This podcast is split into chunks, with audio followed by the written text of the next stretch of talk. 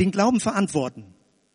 Ich habe euch einen Bibeltext mitgebracht, den ich ausgewählt habe als ein Text, der das Ganze einrahmt, aber es wird nicht die ganze Zeit um diesen Text gehen. Ich lese ihn nochmal vor. 1. Petrus 3, Vers 15. Lasst vielmehr Christus, den Herrn, die Mitte eures Lebens sein, und wenn man euch nach eurer Hoffnung fragt, seid immer zur Rechenschaft bereit. Drei Punkte, die man dabei in Erinnerung behalten sollte bei diesem Vers und wodurch das so schön zusammengefasst wird. Erstens, Christus, die Mitte unseres Lebens. Zweitens, es geht um eine Hoffnung, nach der wir gefragt werden. Und drittens, es geht darum, dass wir bereit sind, Rechenschaft zu geben. Also wenn man das anders formuliert, Christus die Mitte unseres Lebens, ich formuliere es mal ganz modern, es ist sowas wie ein Gravitationsfeld. Es geht darum, dass die Person Jesus Christus so etwas ist, wo alles hinzugeordnet wird. Man könnte auch technischer, theologisch technischer sagen, Christus ist der hermeneutische Schlüssel, um das Leben zu verstehen.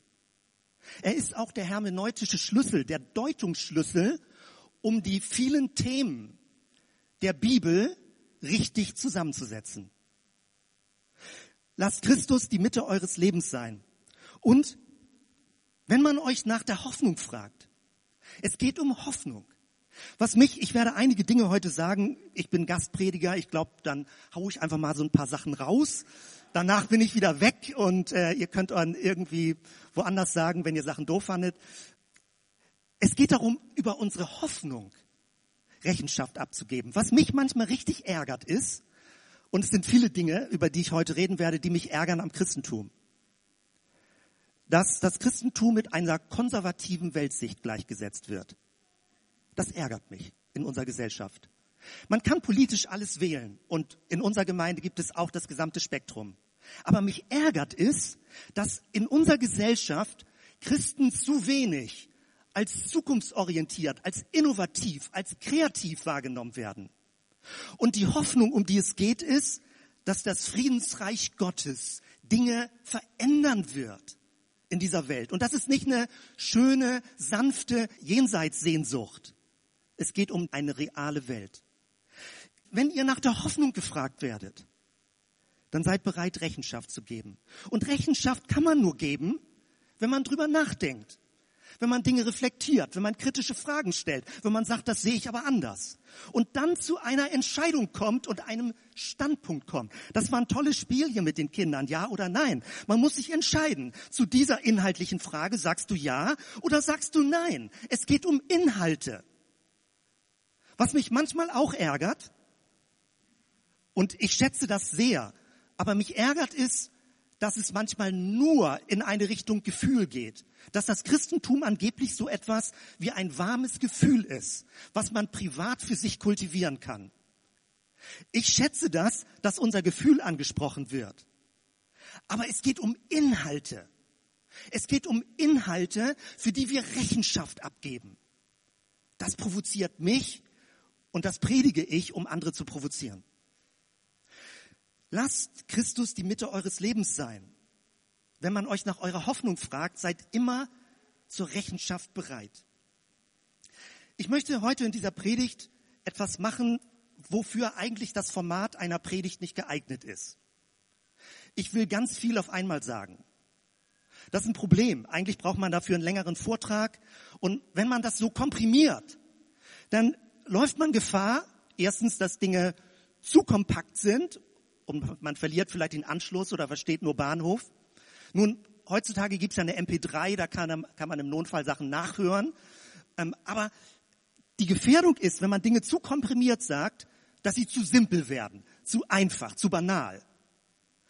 Aber das, was mich so doll beschäftigt, und deswegen ist auch Energie, sage ich mal, in meinem Redestil jetzt drin, ich habe Theologie studiert, aber erst in den letzten Jahren und noch stärker in den letzten Jahr vielleicht, wird mir immer klarer, wie das Christentum selbst daran schuld ist, dass Leute so wenig daran Interesse haben.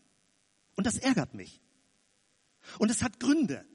Es hat Gründe, warum Menschen sagen, für mich hat dieser Glaube, dieses Reden von Jesus, dieser Stil von Kirche keine Relevanz.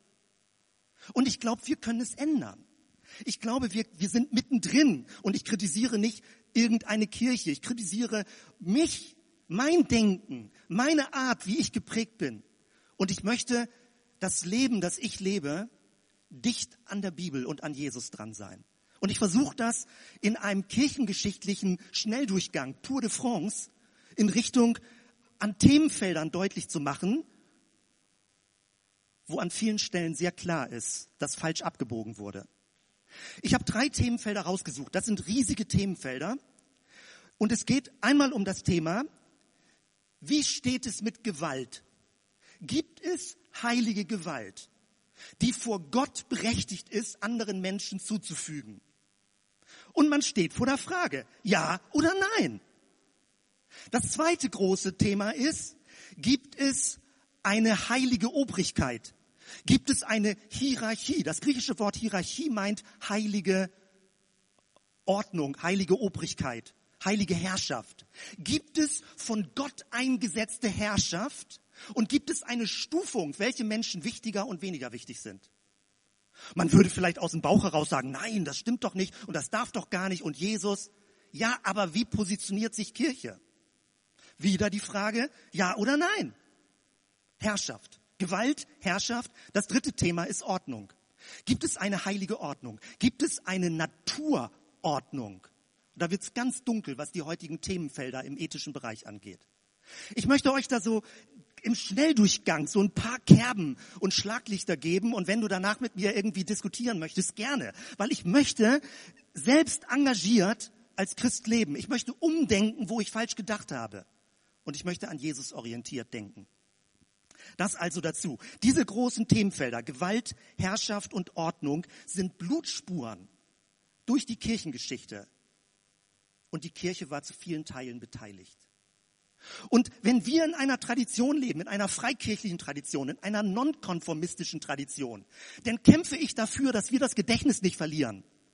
Weil wir sind in einer super spannenden Tradition aus der Reformationszeit heraus. Und die Themen, um die es ging, wenn wir ein bisschen rausrechnen, das mittelalterliche Flair und in die Neuzeit gehen, sind es ganz ähnliche Themen. Wie geht man mit Gewalt um? Gibt es eine Herrschaft von Gott eingesetzt? Und was ist das Thema Ordnung? Die Natur des Menschen, Mann und Frau. Zum Beispiel, gibt es eine Naturordnung? Ganz wichtige Themen. Ich gehe das mal durch und ich hoffe, dass in dieser kompakten Form es für dich möglich ist, bestimmte Dinge nachzuvollziehen. Im Sommerurlaub, wir waren diesmal in Thüringen, waren wir in der Nähe von Eisenach. Und das natürlich bietet sich an, auf die Wartburg zu fahren. Mächtige, große Burg, bekannt, Reformation, 1517, 500 Jahre Reformation. Martin Luther schlägt die Thesen an und dann 1521, 22 ist er auf der Wartburg und übersetzt das Neue Testament. Großartige Geschichte. Martin Luther ohne Frage, herausragende Person. Aber in Bezug auf diese drei Themen, Gewalt, Herrschaft und Ordnung wird es auch bei Martin Luther ganz dunkel. Und das ist komisch. Ich möchte nicht hier Netzbeschmutzung machen, evangelisch, und eigentlich müssen wir doch auf alles stolz sein. Viele wissen auch die dunklen Seiten von Martin Luther. Es geht überhaupt gar nicht darum, Dinge schlecht zu reden. Es geht darum, daraus zu lernen. Wir waren also auf der Wartburg und dort findet noch immer die Ausstellung statt, Luther und die Deutschen. Und wir gehen durch die Räume mit, der, mit dem Touristenstrom und ich bleib vor einer Schautafel stehen, wo die Reformation skizziert wird. Und dann gibt es natürlich Luther und Ulrich Zwingli in Zürich. Sicherlich wissen viele von euch auch so ein paar Reformationseckdaten. Und dann gibt es eine ganz kleine Seitenlinie. Und da steht Andreas Bodenstein von Karlstadt und Thomas Münzer, Außenseiter. Und wieder mal an so einer Stelle ist mir deutlich geworden, die Geschichte wird von den Siegern geschrieben. Es ist nicht nur Geschichte, es ist eine gedeutete Geschichte, es ist eine inszenierte Geschichte. Karlstadt und Münster waren extrem kantige Denker und Praktiker. Und wenn sie vielleicht in unserem westdeutschen Land nicht so rezipiert wurden, in Ostdeutschland viel stärker, dann ist es eine Frage einer Deutungsgeschichte. Und als ich Student war, habe ich nicht so viel Interesse an Kirchengeschichte gehabt. Ich habe das allgemein studiert.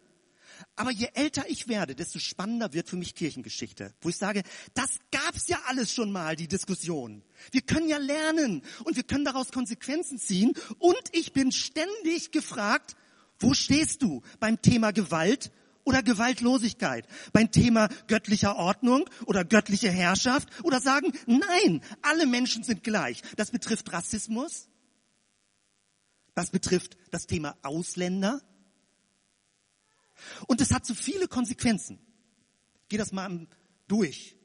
Radikale Reformation, eben ist das schon angesprochen worden, dass ich einen Podcast mache und ich lerne dadurch selbst so viel. Heute Morgen ist die 30. Folge online gegangen, jede Woche eine, kann man kostenlos im Internet hören und eine erstaunliche Resonanz hätte ich so nie vermutet.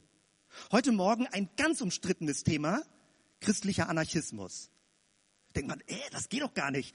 Christ und Anarchist, das sind doch absolute Gegensätze wie Feuer und Wasser. Ja, denkste. Wenn man ein bisschen tiefer in das Thema einsteigt, dann fragt man sich, ob Jesus nicht anarchistische Hinweise gegeben hat. Es geht nicht um Vandalismus, es geht nicht um Chaotentum, es geht nicht um Hamburg und alles wird kreuz und klein geschlagen. Es geht um eine Theorie, die eine Art von Herrschaft kritisiert, wo Menschen sich dran gewöhnt haben, untergeben zu sein. Aber durch Gott sollen wir aufrecht stehen. Manche Theologie krümmt Menschen und sagt, ja, und du bist auch nicht so wichtig, ja, und du bist auch ein Sünder. Stimmt ja alles. Aber dass wir Sünder vor Gott sind, soll uns nicht krümmen, sondern soll uns befreien, die Gnade Gottes anzunehmen. Es ist sehr, sehr spannend. Leider sind diese ganzen kritischen Linien unter die Räder gekommen.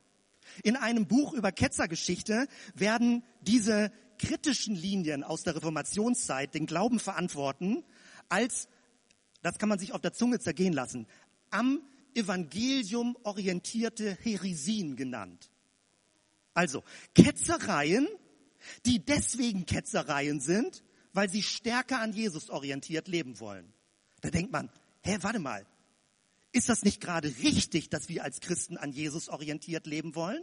Nein, es sind dann Heresien, die die Bergpredigt mehr ernst nehmen. Heute im ersten Gottesdienst kam die Bergpredigt schon stark vor. Eine Steilvorlage für mich. Die Bergpredigt ist das theologische Schlachtfeld durch die Jahrhunderte. Wer die Bergpredigt in einer bestimmten Richtung deutet, kommt zu einer ganz bestimmten politischen Theologie.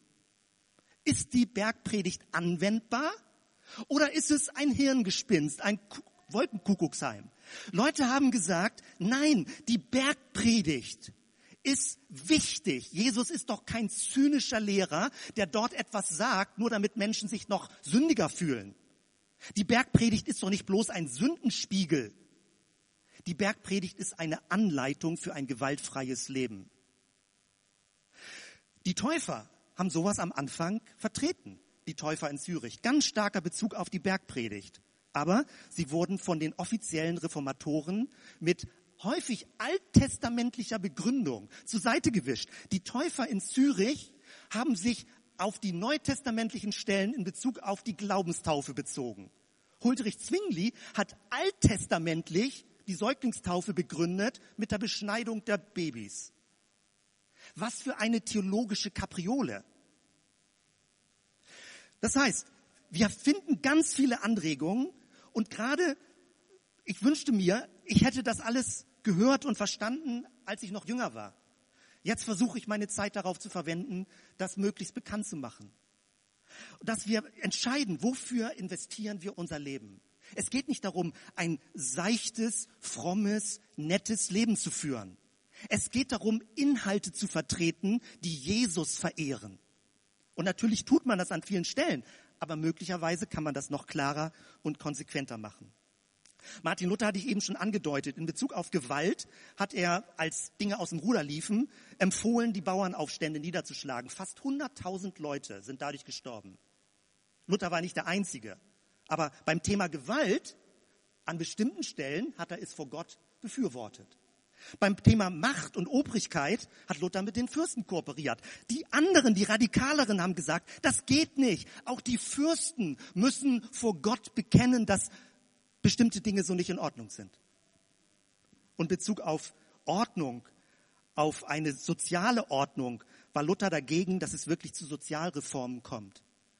Luther konnte nicht sehen, dass die Bauern ein berechtigtes soziales Anliegen hatten gegen ihre Unterdrückung zu protestieren. Aber andere haben das gesehen und andere haben sie unterstützt darin, in diesem Anliegen. Natürlich geht es nicht darum, dass man mit Gewalt seine Anliegen durchsetzt, aber es geht um soziale Reformen. Es geht darum, dass Jesus in dieser Welt und nicht nur in der jenseitigen Welt Veränderung bringen möchte. Wenn Luther das Prinzip sola scriptura hochhält, ist das total wichtig, allein die Schrift. Aber je länger man einsteigt, und vielleicht muss man dafür ein bisschen Theologie studieren, um die Nuancen sehen zu können. Sola Scriptura heißt bei Martin Luther, dass Jesus aus der Perspektive von Paulus gedeutet wird. Und dass der, das Leben Jesu ein bisschen relativiert wird. Weil es geht um Kreuz und Auferstehung. Aber es geht um das Leben Jesu, um die Entfeindungskraft, die Jesus in seiner Person gelebt hat. Gewalt. Bei Jesus, ein super Schnelldurchgang, kommt man, egal wie man es dreht und wendet, dazu, er ist gegen Tötungsgewalt, gewaltloser Widerstand. Man sagt ja Tempelaustreibung, das ist alles kompliziert, aber man kann aus allem nicht herleiten, auch aus der Zwei-Schwerter-Bibelstelle nicht herleiten, dass Jesus irgendwo Gewalt befürwortet hat. Er hat gesagt, wer das Schwert zieht, wird durch das Schwert umkommen. Dann schon im 12. Jahrhundert die Waldenser die verfolgt wurden, weil sie genau das leben wollten. Papst Franziskus hat 2015 sich offiziell bei der Waldensischen Kirche entschuldigt, was die katholische Kirche an Verfolgung und an Leid verursacht hat. Großartig. Großartig, Papst Franziskus, wie er sagt, wir müssen das klären, wie Kirche an Stellen sich unglücklich und falsch positioniert hat die Täufer in Zürich, die Hutterer, die Gütergemeinschaft gelebt hat, Leo Tolstoi im 19. Jahrhundert. Viele wissen nicht, dass er hochgradig Pazifist gewesen ist und gesagt hat, Gewalt kann man gar nicht, gar nicht mit der Bergpredigt und mit Jesu Lehren in Einklang bringen. Gandhi hat sich auf Tolstoi berufen und hat beklagt, dass die Christen nicht ernster nehmen, was Jesus gesagt hat. Und dennoch wird seit Jahrhunderten mehr oder weniger in irgendwelchen Fällen Gewalt legitimiert. In der Regel beruft man sich auf Römer 13, man bezieht sich zurück aufs Alte Testament, wo es auch strafende Gewalt gibt. Das mag alles stimmen, wenn man sagt über Staat und worüber man nachdenkt. Aber Christen müssen doch doch eine andere Position haben. Und ich weiß, dass Leute sagen würden, oh, Augenblick mal, so einfach kann man das nicht sehen. Ich weiß, dass das ein umkämpftes Feld ist. Todesstrafe. Warum kann man mit der Bibel die Todesstrafe begründen? Nur weil man ins Alte Testament zurückgreift. Heutige Diskussion, es gibt Friedensforschung, auch in Hamburg hier in der Nähe, Fernando Enz, Howard Joda, Walter Wink, die das alles gemacht haben. Es geht um Entfeindungsstrategien. Es geht nicht um banales, so ich will mal nur nicht aggressiv werden. Es geht um eine bessere Strategie, um eine bessere Gerechtigkeit, als Böses mit Bösem zu vergelten. Paulus sagt, Böses soll mit Gutem überwunden werden. Und das ist sehr grundlegend, was er sagt. Dass das Ganze schwer zu leben ist und dass man damit völlig überfordert ist, völlig klar. Aber inhaltlich ist das viel eindeutiger, als man manchmal denkt. Walter Wink spricht von einem Mythos erlösender Gewalt, dass unsere Welt in einem allgemeinen Denken steht, dass man Gewalt nur durch Gewalt besiegen kann. Sagt, Jesus hat sich grundsätzlich dagegen positioniert. Grundsätzlich dagegen positioniert. Zweitens Herrschaft. Wie war, ist das beim Stichwort Herrschaft und Obrigkeit? Jesus sagt, in der Welt, da suchen Leute Ansehen und Macht und unterdrücken damit. Aber so soll es bei euch nicht sein. Auch sehr eindeutige Worte. Ihr sollt Diener sein. Es ist eine grundlegende Herrschaftskritik, die von Jesus ausgeht. Er macht gewisse Zugeständnisse an die Römer, an ein belagertes Gebiet. Und er sagt, wir müssen nicht so dumm sein. Also so sagt Jesus das nicht. Aber Jesus war kein Slot, der als Untergrundkämpfer gearbeitet hat. Er hat nicht Gewalt angewendet. Aber er hat auch nicht gekuscht vor der Obrigkeit. Er hat die schärfsten Worte gerichtet an seine eigene religiöse Obrigkeit und auch an andere. Gibt es noch den Traum einer hierarchiefreien Gesellschaft? Die Waldenser haben versucht, das zu leben. Peter Czelczycki bei den Hussitenkriegen im 14. Jahrhundert war zwischen den Fronten. Die römischen Papstheere kamen und wollten Prag belagern und die Hussiten haben diskutiert, ob man mit Waffengewalt dagegen kommen kann. Und sie haben es getan. Und Peter Czelczycki war dazwischen und sagte, nein, anhand der Bergpredigt, anhand Jesus dürfen wir nicht zu dieser Art greifen. Er war zwischen allen Stühlen. Später, 400 Jahre, sind seine Schriften in Vergessenheit geraten. Leo Tolstoi hat sie wieder bekannt gemacht und andere haben darauf Bezug genommen. Das allgemeine Priestertum ist inhaltlich eine Kampfansage an eine heilige Obrigkeit. Es gibt keine heilige Obrigkeit, weil alle Menschen vor Gott gleich sind. Es gibt auch keine Kirchenobrigkeit, die über anderen steht.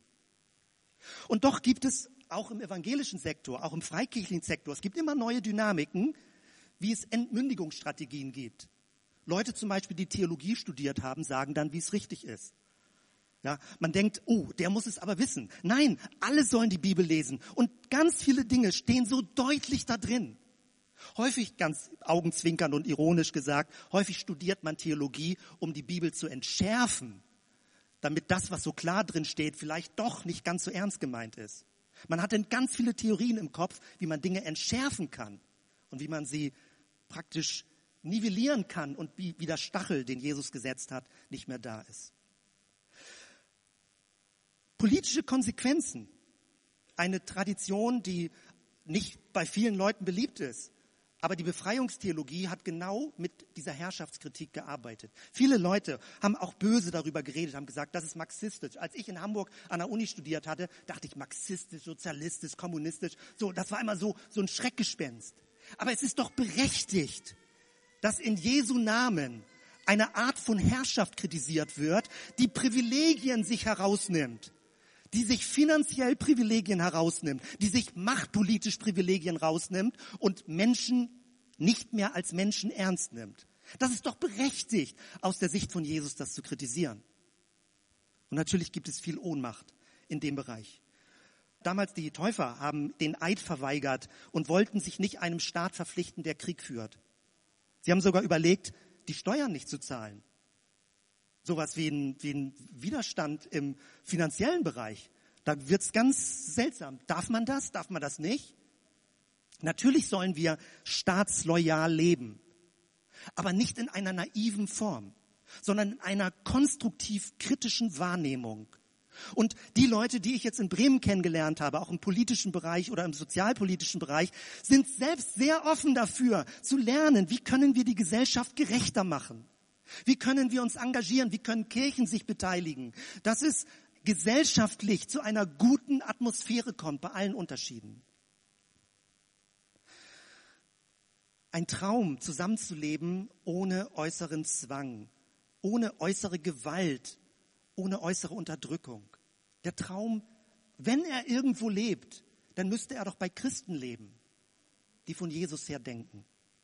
Und drittens, Ordnung. Ordnung. Gibt es eine Schöpfungsordnung? Das ist zurzeit ein heiß diskutiertes Thema, auch unter Christen in Bezug auf das Thema Homosexualität. Gibt es eine Natur des Menschen, Mann und Frau, ganz klar abgrenzbar. Vorhin, das war ja ein ganz nettes Bild, wie also die Seepferdchen, die Männer die Babys bekommen. Ups, ist das Natur oder hat die Natur da irgendwas falsch gemacht? Fragt man sich, upsi. Immer wenn man Ordnung betont, dann laufen Leute Gefahr, die Regeln zu brechen. Und Regelbruch ist dann Sünde. Wenn man eine offizielle Ordnung hat, die von Gott kommt, ist Regelbruch Sünde. Wenn man eine Herrschaft hat, die von Gott kommt, ist gegen Gott sein Rebellion. Dann ist es nicht ein prophetischer Widerstand, sondern Leute, die die Obrigkeit betonen, sagen, ihr seid rebellisch, ihr seid aufrührerisch. Aber es ist prophetisch, Dinge dagegen zu sagen, wenn sie nicht mit Jesus übereinstimmen. Und es ist auch in Ordnung, Regeln zu brechen, wenn sie nicht mit Jesus übereinstimmen.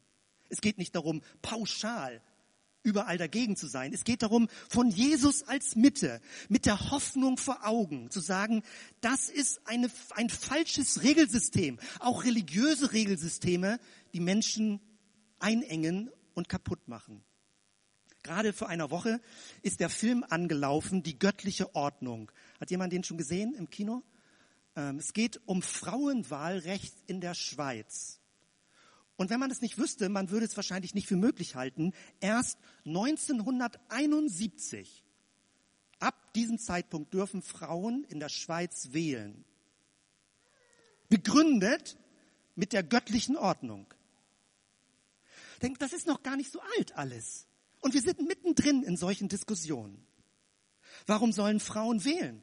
Sie haben kleineres Gehirn und sind nicht so intelligent, wenn du auf die Uhr, auf die Natur guckst wurde jahrhundertelang gesagt, dass man anhand der Physiognomie, anhand des Körperbaus den Charakter eines Menschen erkennt, anhand der Gehirngröße seine Intelligenz. Inzwischen muss man das eher umgekehrt sagen. Frauen brauchen für die gleiche oder bessere Intelligenz ein kleineres Gehirn als Männer. Kleiner Spaß. Ähm, ja, jetzt, jetzt, will ich nicht die Männer hier dissen, ja. Aber ähm, das Thema Natur ist sowas von kompliziert, wenn man mit der Natur, mit einer Naturordnung argumentiert. Rassismus habe ich schon angesprochen. Wenn biologisch argumentiert wird, wenn völkisch argumentiert wird. Und wir müssen da wach werden als Christen, sollten wir schläfrig geworden sein. Linkshänder, ein jahrhundertelanges Thema. Linkshänder sind Leute, die dämonisch besessen sind. Warum? Jesus sitzt zur Rechten Gottes und rechts hat mit richtig und mit gerecht zu tun. Deswegen hängt das sprachlich zusammen. Das heißt, wenn Menschen die linke Hand verwenden, dann ordnen sie sich Gott nicht unter. Das wurde jahrhundertelang so gemacht. Deswegen wurden noch bis in die 70er Jahre in Schulen Menschen umerzogen, dass sie lernen sollen, mit der rechten Hand zu schreiben. Das ist eine Naturordnung, mit der argumentiert wird. Und das passt nicht hinein, so wie Jesus gelebt hat Jesus angenommen hat, Menschen angenommen hat. Es geht darum, dass wir weiter nach vorne denken. Die Geschichte Gottes beginnt in einem Garten, aber sie endet in einer Stadt. Es geht nicht um eine Paradieshoffnung. Es geht darum, dass wir mit Jesus, mit seinen Lehren als Katalysator anfangen, Dinge neu zu sehen. Es geht um die Kategorie des Neuen. Es geht darum, die veränderte Menschheit zu sehen, den veränderten Menschen zu sehen, zu sehen, was ein, aus einem Menschen wird so zu leben, wie Gott uns schon sieht. Großartig. Das inspiriert mich. Sage ich, da bin ich dabei. Das ist ein christlicher Glaube, den ich vertreten und verantworten möchte, wofür ich mich nicht schäme, sondern wo ich Gelegenheiten suchen will, das auszusprechen. Früher gab es häufig Momente, wo ich dachte, ich weiß nicht so genau, ob ich mich für das schämen soll, was ich glaube, weil ich die Inhalte nicht besser durchdacht hatte. Gemeinde ist dann, Fach, der Fachbegriff heißt eine proleptische Gemeinschaft. Eine Gemeinschaft, die vorausschauend ist, die etwas vorwegnimmt. Ein Vorgucker, würde man sagen. Ein etwas, womit ich aus der Gemeinschaft der Gemeinde sehen kann, wie Gott sich das Zusammenleben von Menschen wünscht und vorstellt. Und das ist so schade. Wenn man in die Kirchengeschichte reinguckt, gibt es so viele Beispiele, wo die Kirche, das kirchliche Selbstverständnis zurückgekippt ist in das Alte Testament und Jesus entschärft hat in dem, was er gesagt und gelebt hat.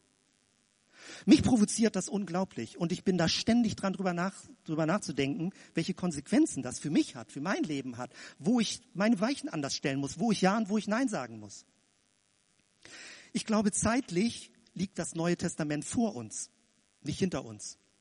Das Neue Testament wurde noch nicht vollständig realisiert. Und Gemeinden sind in dem Prozess drin, das Neue Testament als Vorausschau zu sehen, woran man sich orientiert. Der gekommene Messias ist eine bleibende Provokation. Ja, das war so ganz kompakt, ganz schnell zusammen. Und vielleicht ärgert dich manches, was ich gesagt habe, aber besser dich ärgert was, als dass du einfach nur gelangweilt aus dem Gottesdienst rausgehst. Dass dich das irgendwie beschäftigt, dass sich das wurmt. Manche sagen vielleicht auch, oh, interessant, da möchte ich dran sein, da möchte ich mitgehen, das beschäftigt mich. Glaubwürdiges Christsein, von Jesus her denken, auch die Bibel her, von Jesus her denken. Die Hoffnung vor Augen, ein Traum von Kirche, der radikaler die neue Welt vor Augen hat und das Ganze zu verantworten. Das heißt, kritisch nachfragen, so lange zu suchen, bis man eine glaubwürdige Version des christlichen Glaubens hat.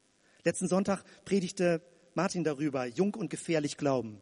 Genau das ist das. An Jesus orientiert ist jung und gefährlich glauben. Es ist Bergpredigt in Anwendung. Und nicht im Sinne von, jetzt wollen wir mal so ganz übertreiben, sondern wir wollen sehen und verstehen, wie Jesus gelebt hat. Es gibt viele Leute, die versuchen, das direkter in heutiger Zeit umzusetzen und von denen wir lernen können. Ich breche hier ab und stoppe und möchte für so ein paar Minuten einfach nur dich bitten, die Augen zu schließen und zu konzentrieren und still zu sein. Und ich werde einfach nur so ein paar Sachen durchgehen. Und du kannst für dich überlegen, wo bist du? Ja oder nein? Stehst du eher auf der einen Seite oder eher auf der anderen Seite? Danke, Jesus. Danke, Herr, dass du nicht so weich gewaschen auf der Erde gelebt hast. Danke für deinen Lebensstil, der provoziert bis auf die Knochen und der uns immer wieder neu in Unruhe versetzt, aber der auch so unglaublich spannend ist, weil du wirklich der Messias bist, der Lehrer bist, der Meister bist. Du bist der Meister, was es bedeutet, wie Menschen in einer angemessenen, guten Weise zusammenleben können. Danke dafür. Wenn du für dich überlegen müsstest, für welche Überzeugung würdest du kämpfen? Was wären christliche Inhalte, für die du kämpfen würdest? Zur Zeit der Reformation waren das teilweise junge Leute bei den Täufern, 27 Jahre, 35 Jahre, die für ihren Glauben gestorben sind. Für was würdest du kämpfen? Was ist dir so wichtig, dass du sagst, dafür bin ich auch bereit, Widerstand in Kauf zu nehmen? Herr, von dir lernen wir, dass wir Botschafter des Friedens sind dass wir trainieren und üben und uns anleiten lassen, gewaltfrei zu leben. Könntest du dazu Ja sagen? Oder würdest du eher so eingeschränkt Ja, Jein sagen? Herr, von dir lernen wir, dass wir als Menschen alle gleich vor Gott sind. Dass wir Gerechtigkeit üben, Männer, Frauen, Kinder, Zugezogene, alle Hautfarben, dass wir vor dir gleich sind. Könntest du dazu Ja sagen? Oder gibt es auch Einschränkungen um der göttlichen und der öffentlichen Ordnung willen? Müssen manche Leute wichtiger sein als andere? Herr, von dir lernen wir, mit Hoffnung im Herzen zu leben und nicht den Status quo heilig zu sprechen. Von dir lernen wir, unruhig zu bleiben und immer neu uns herausfordern zu lassen, das Neue, das du geben willst, auch wirklich zu erwarten und ansatzweise schon zu realisieren? Bist du dabei, dass wir Regeln, die lebensfeindlich sind, kritisch hinterfragen müssen? Würdest du dazu Ja sagen können? Dass wir das Neue, dass wir lernbereit sind, auch religiöse Regeln hinterfragen müssen? Ja oder nein? Danke, Herr. Danke einfach dafür dass wir mit dir auf dem Weg sind, mit vielen anderen Christen weltweit und seit 2000 Jahren immer besser und mehr lernen, wie du unser Meister und unser Lehrer und unser Messias bist.